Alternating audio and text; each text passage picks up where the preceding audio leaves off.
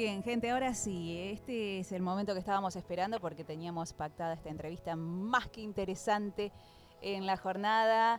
Y bueno, le decimos buen día a Josefina Pérez. ¿Cómo estás, Josefina? ¿Qué tal? ¿Cómo le va? Buen día.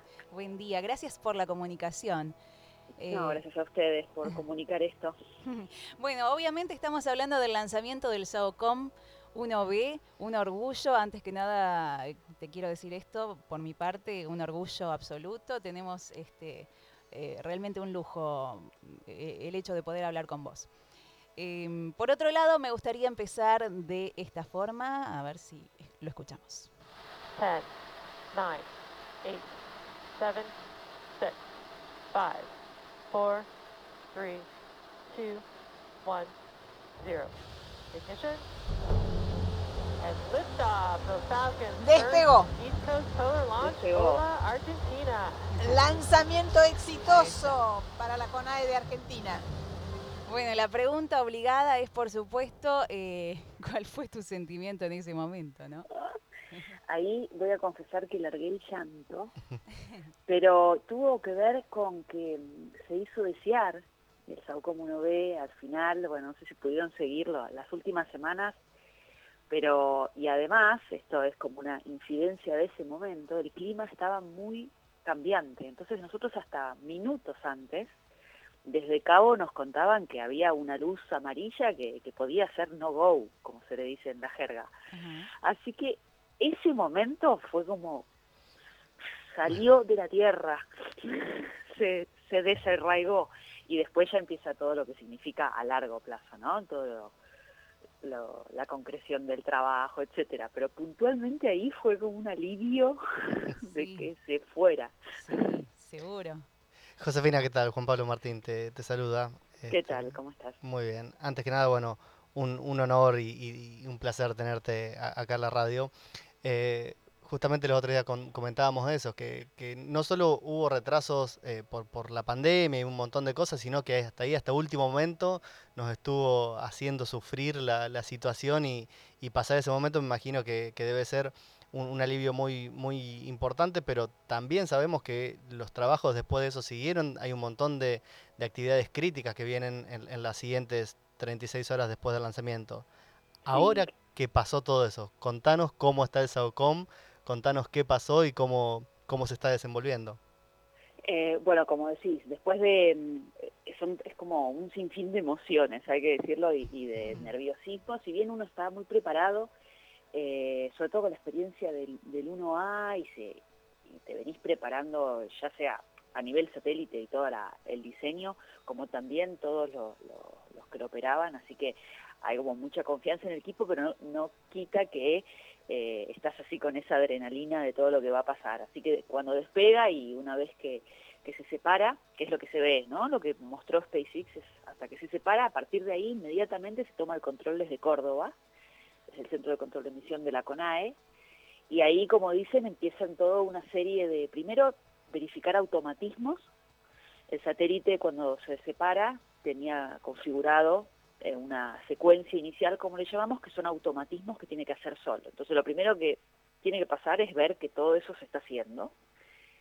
Así fue, la verdad que viene como un reloj el SAUCOM 1B, haciendo todo y después el despliegue de la antena. Yo no sé si tuvieron oportunidad de verlo en fotos al SAUCOM, 1A, 1B, son iguales. Está eh, lanza plegado, como le llamamos, y después una de las operaciones más críticas que hicimos durante la noche del domingo al lunes fue desplegar la antena del radar. Esa es una operación que dura horas, en el caso del SAUCOM 1B duró menos de ocho horas, pero es, es adrenalina pura, uno por uno los paneles. Otra vez una vuelta de nervios. Sí, porque es, como decía, está, todo preparado, la verdad que el Saucom 1B fue de tal cual planificado, a las 10 de la mañana estaba planificado que termináramos y terminamos a las 10 de la mañana, así que eso fue un gran alivio. Eh, fueron 20 horas muy intensas, pero muy muy exitosas, por decirlo así. Claro. Eh, el satélite ya está en su configuración, de la plataforma ya está en su configuración para operar. Eh, y después lo que se hace es empezar a como probar que todas, empezar a aprender las cajas de a una, las que las que todavía no, no se prendieron, porque hay algunas que lanzan encendidas. Después lo primero que hay que hacer una vez que pasa esto es la, tener la, la autonomía para maniobrar. Vieron que en, en, el espacio son varios los que están dando vueltas, ya sea satélites o chatarra. Entonces te puede venir un aviso de que tenés que esquivar algo. Entonces es, es fundamental inmediatamente lo que vos tratás es llegar a la configuración para poder maniobrar. Eso es primario, así que ya estamos en esa configuración. Ese es, un seguimiento que van a estar haciendo de aquí a, mucho tiempo. Claro, sí, ahora ya está, están los dos, el SAUCOM 1A, eso también eh, fue una, una novedad, una innovación o, un desafío, vamos a decir, es que desde el Centro de Control de Emisión también se opera el SAUCOM 1A, entonces la, la, carga de trabajo es, es, mayor, si bien el SAUCOM 1A está en modo nominal y, y se viene eh, operando hace dos años, no deja de ser novedoso tener que, porque a veces pasan con 10 minutos de diferencia, entonces tiene que pasar de uno al otro y así que en eso estamos, pero vamos muy bien. En conclusión podemos decir entonces que, que, eh, es otro segundo alivio, ya está todo bien, el, satélite se está portando bien y está todo nominal, digamos.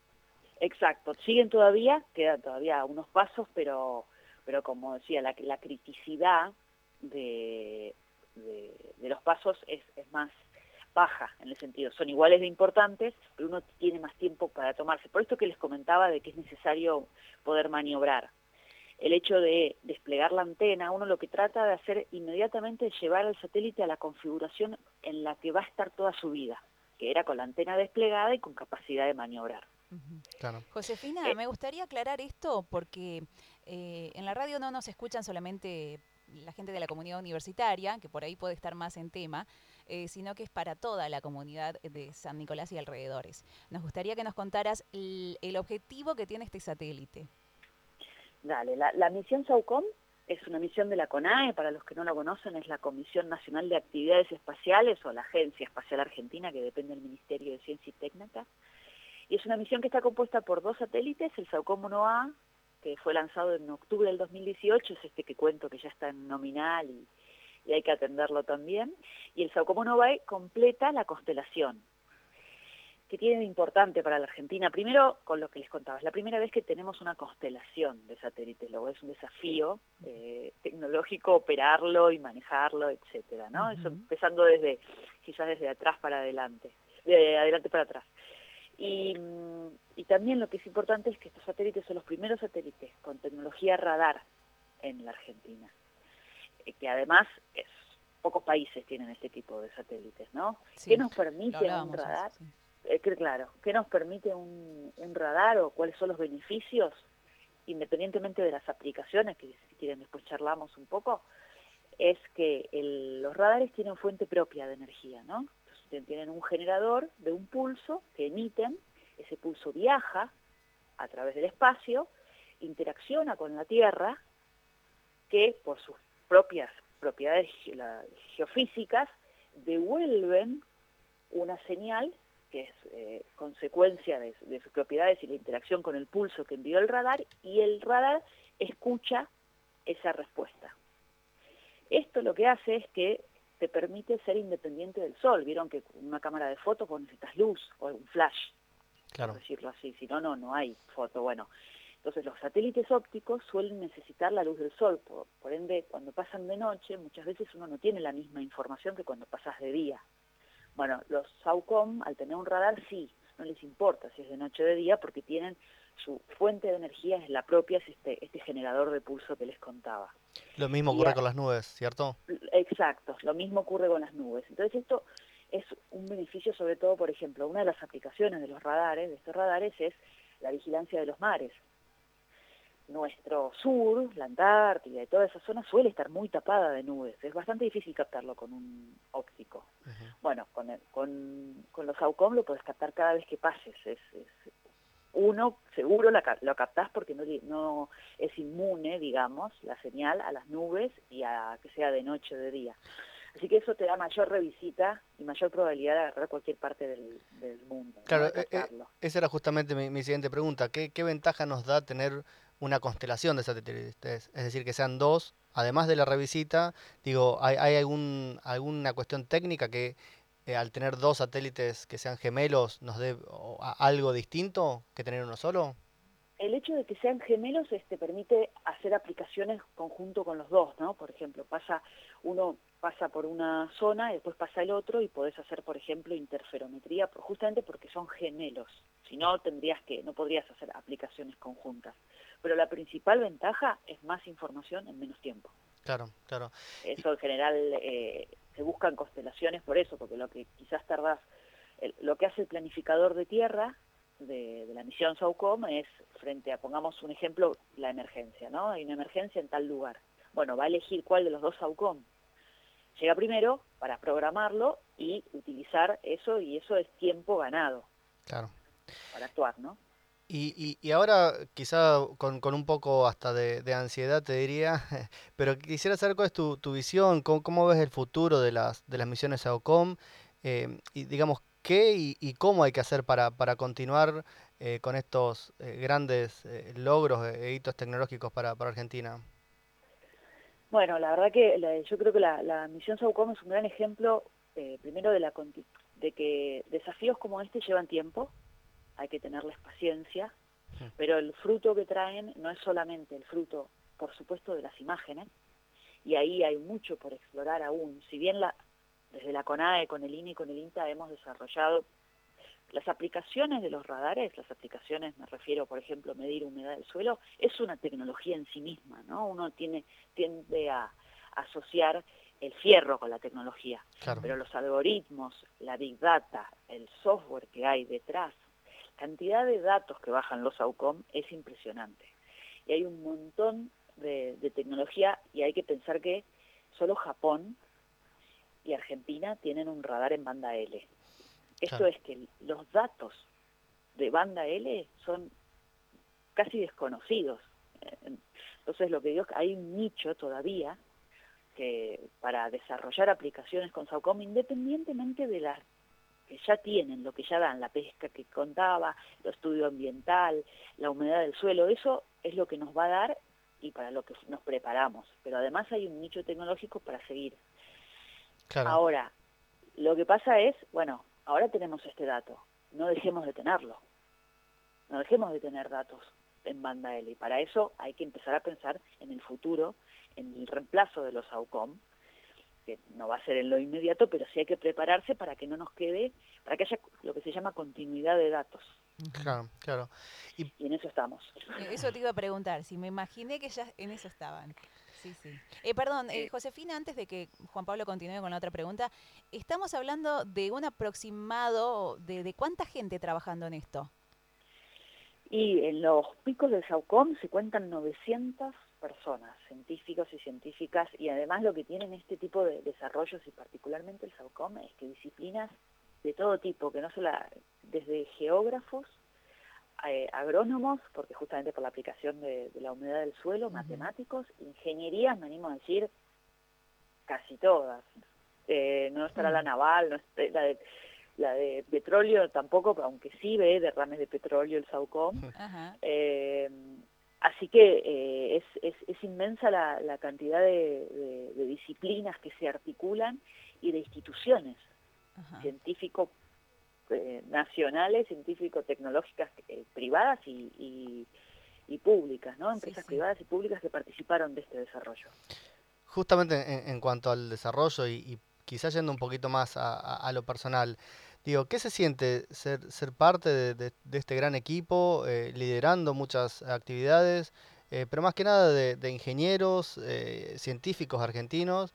Eh, digamos, gente de muchísimo valor que, que apuestan por, por nuestro país y, evidentemente esto es un logro no, no solo para, para CONAE, para INVAP y para todas las, empresas que trabajan, sino para, para Argentina en, en, en, su totalidad. Digo, ¿qué, ¿qué se siente ser parte de todo eso? Totalmente. A mí me tocó estudiar en, en la UBA, en la Facultad de Ingeniería de la Universidad de Buenos Aires y, es, es un placer. Siempre digo que trabajo de lo que estudié.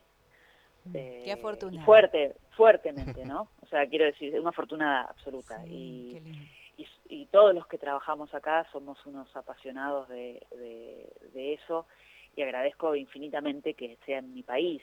Y, y, hemos sido destacados, eh, el, cualquier desarrollo de, satélites lleva tiene una normas ¿no? y estandarizaciones como para uno asegurarse de que va bien en el desarrollo. Eso implica que hay momentos, que hay revisiones, hitos importantes donde uno rinde examen, podemos decir. Y ahí la CONAE convocaba frecuentemente eh, especialistas de agencias espaciales extranjeras desde la NASA, la Agencia Espacial Europea, la Agencia Espacial Japonesa, por supuesto, en los inicios estuvo porque eran los que sabían desarrollar, y eh, lo que siempre destacaban era el nivel profesional que teníamos eh, y los jóvenes que éramos. En Saucome eh, somos muchos de entre 30 y 40 en puestos jerárquicos y hicimos un, como se dice en la jerga, un training on the job. Eh, porque yo no estudié ingeniería aeroespacial, yo estudié ingeniería electrónica en la facultad y tuve las herramientas que tenía que ir a buscar para aprender, pero el, el hecho de atravesar eh, todas las etapas y también eso, yo estoy convencida que en otro país del mundo no hubiera tenido la oportunidad de atravesar por todas las aristas de un proyecto. Esto es importantísimo lo, que decís porque em, nos pone en otra posición en cuanto, en cuanto a, académicamente hablando, ¿no? Y a, los argentinos, porque a veces nos parece que estamos lejos de algunas cosas y, no, no, para nada. Estoy viendo también que vos trabajás en la CONAE desde hace 15 años, ¿puede ser? Sí. Bueno, ahí ahí se, se responden muchas cosas de lo que estamos hablando. Justamente por, ahí me parece súper eh, interesante, Josefina. Eh, creo que, hemos sido compañeros, nos tenemos que haber cruzado en algún momento en, el, en los pasillos porque estudiamos en la misma época y en la misma universidad. Y, creo que por lo menos no, no, no tengo recuerdo por, por quizá el torbellino que uno vive en esa época. Vos sabés, esta es una radio de, de, la UTN, de, de la facultad, donde hay muchos estudiantes de, ingeniería, de electrónica, y, digamos... Yo, tecnológica. Exactamente. Universidad tecnológica. Y, yo veo que, eh, creo y, posiblemente lo, lo, compartas, que la, ingeniería electrónica y, tantas otras no son, son una de las carreras más duras que hay. Y a veces se hace difícil y hasta entendible que, que la gente siga la carrera o inclusive una vez que ya están en la carrera, que sigan estudiando, que superen los obstáculos que todos creo que hemos tenido y, me gustaría que, compartas eso, que, digamos llegaste a un lugar eh, de privilegio, pero has tenido que, sortear obstáculos y, te, has desanimado o desmotivado en algún momento. Entonces, a, aquellos estudiantes que, les hoy les está costando, sobre todo con esta pandemia, con la coyuntura que estamos viviendo, eh, y, sobre todo sabiendo dónde, dónde llegaste. Eh, ¿qué, ¿qué, mensaje le darías? ¿Cuál sería tu mensaje para ellos? Mira, eh, también decir que hay muchos de la, de la UTN en, en el SAUCOM, justo estamos haciendo un balance de, todos los que participaron y las universidades y, hay muchas públicas. Así que también tenemos materia gris de la UTN. es lo que decís, la verdad es que a mí hablo por, por la UA porque es la que, la que cursé, muchas veces te, estás en materias que decís, ¿qué necesidad tengo de, esto? Eh, y la verdad es que después me pasó que, el tiempo, particularmente en lo que me tocó, que era ciencia dura, el radar es ciencia bastante dura, fui a buscar todas esas materias que creí que nunca iba a aplicar, ¿no? Eh, eh, así, pero como, como ley era, esto no sé para qué, si nunca lo voy a aplicar, bueno, eso y también decir, y, es algo que, quizás la, adultez o, no sé, la, madurez en el tiempo y ver otros ejemplos, uno va corriendo una carrera, literal, cuando sale del, colegio y cree que, bueno, que hay que recibirse y, el tiempo es, medio relativo, pienso sobre todo en lo de la pandemia, ¿no? Eh, tenemos el, el, que fue mi compañero y jefe de proyecto también del SAUCOM, se recibió en 30 largos, y fue jefe de proyecto del SAUCOM. Eh, así que... Excelente ejemplo, sí. Qué bueno, qué bueno que digas esto para quienes nos están escuchando. Es, es, Jorge Medina, no sé si lo escucharon, un gran amigo y compañero. Eh, bueno, él se recibió de grande y, llegó, trabajó en INVAP y después trabajó en CONAI, fue jefe de proyecto del SAUCOM. Y, el tiempo es eso, ¿no? Y, también, bueno, en el desarrollo del SAUCOM el tiempo fue muy largo, como dice yo hace 15 años, que trabajo no directamente en el SAUCOM, los primeros cinco años trabajé en un radar eh, de apertura sintética similar, de tecnología similar en banda L, pero que volaba en un avión. Eh, y, nada, es lento, es lento, y, pero uno está tan metido que, el tiempo, si, si te pones a pensar en la meta, te, nada, te, sentás y decís, esto es imposible, es imposible. Si te agarra ansiedad, ¿no? Hay que no tener ansiedad y disfrutar eh, eso y saber que en la Argentina hacemos estas cosas. Que se puede llegar, que, que no, no, digamos que el, que el estudio después tiene, tiene un fruto y, y puede ser tan grande como lo que, lo que acaban de hacer todos ustedes. Sí, totalmente, totalmente. Y en el mismo devenir de, hemos estudiado, ¿no? Todo el tiempo aprendido. Eh, yo sé que es un lujo, es un lujo, es una es una carrera que es un lujo, sobre todo en nuestro país, pero existe y somos muchos los que estamos haciendo esto y lo que ahora hay que hacer es que porque también nos están viniendo a buscar. Eso pasó con el lanzamiento del SAUCOM 1A y está empezando a pasar con el SAUCOM 1B que somos, como digo, jóvenes, formados, y desde afuera saben, que em, desde afuera y mismo en el país saben que esa materia gris existe. Así que empiezan las ofertas. Me imagino. Eh, si es nacional, la verdad que bienvenido, si, si las empresas se, se, nutren de, de, estos proyectos, porque es parte del objetivo también, ¿no? Formar a la gente. Ahora, cuando es internacional, decís, eh, bueno, tengamos en cuenta Argentina. Claro. Capitalicemos nosotros mismos, ¿no? Hay que cuidarla, hay que cuidarla porque yo, yo creo que independientemente de lo tecnológico y lo que aprendimos, el, la materia gris formada a nivel del que estamos formados nosotros, saliendo del SAUCOM, habiendo atravesado toda esta historia que les cuento, es algo que si se desarma, cuesta muchísimo volverla a armar. Claro. es lo, más crítico. Eh, la verdad, vamos cerrando, pero eh, yo te agradezco muchísimo. Estoy segura que Juan Pablo ahora te quiere decir unas palabras. Eh, pero bueno, de corazón un placer hablar con vos, además. un placer y un orgullo que, que tantos investigadores argentinos hayan logrado semejante desafío y, bueno, seguimos de cerca sus trabajos, vamos a seguir de cerca todos estos avances. Agradecida también desde la Universidad Tecnológica Nacional esta, esta nota que realmente nos interesaba mucho, están llegando muchos mensajes al respecto, había mucha, mucha gente esperando esta nota, así que eh, te vuelvo a agradecer y le paso la palabra a Juan Pablo. Gracias. Eh, la verdad que tengo que hacer un esfuerzo enorme para, para dejarla continuar a Josefina con, con, sus tareas, pues si no me quedaría eh, hablando por horas.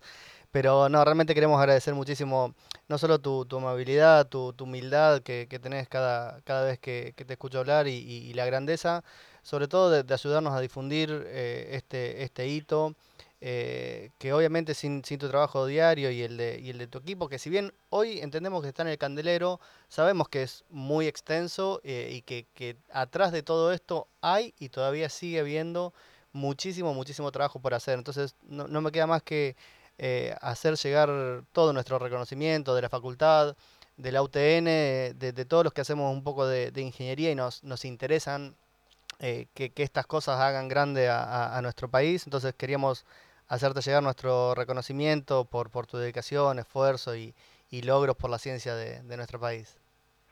les agradezco y, y, lo mismo digo. Eh, y, como digo, venir de la universidad pública, eh, ya sea cualquiera, la UBA, la UTN, es, es un regalo que tenemos en este país y hay que defenderlo a capa y espada, eh, no tengo dudas, no tengo dudas de eso. Y, lo que digo, la, salimos muy formados a nivel internacional. Eso lo, he vivido en el transcurso del SOCOM y eh, por suerte y tengo mucha confianza y así que cualquier cosa que pueda hacer que, que incentive o que, o que comunique lo que se puede hacer acá, acá estoy, así que cuenten conmigo le mando un beso a todos esos estudiantes que les toca un, un, año difícil, la verdad que es bastante difícil este año.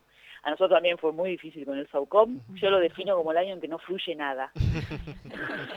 Así que paciencia, que los planes se cambian día a día, eh, pero, pero la perseverancia es lo que, lo que se logra siempre, siempre logras algo. En, esta, en esto, si avanzás, aunque sea muy lento, pero si avanzás, logras. Y miren si no han logrado a pesar de, de todo.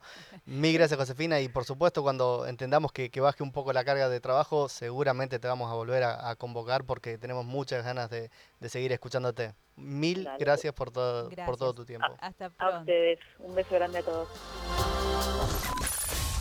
100.5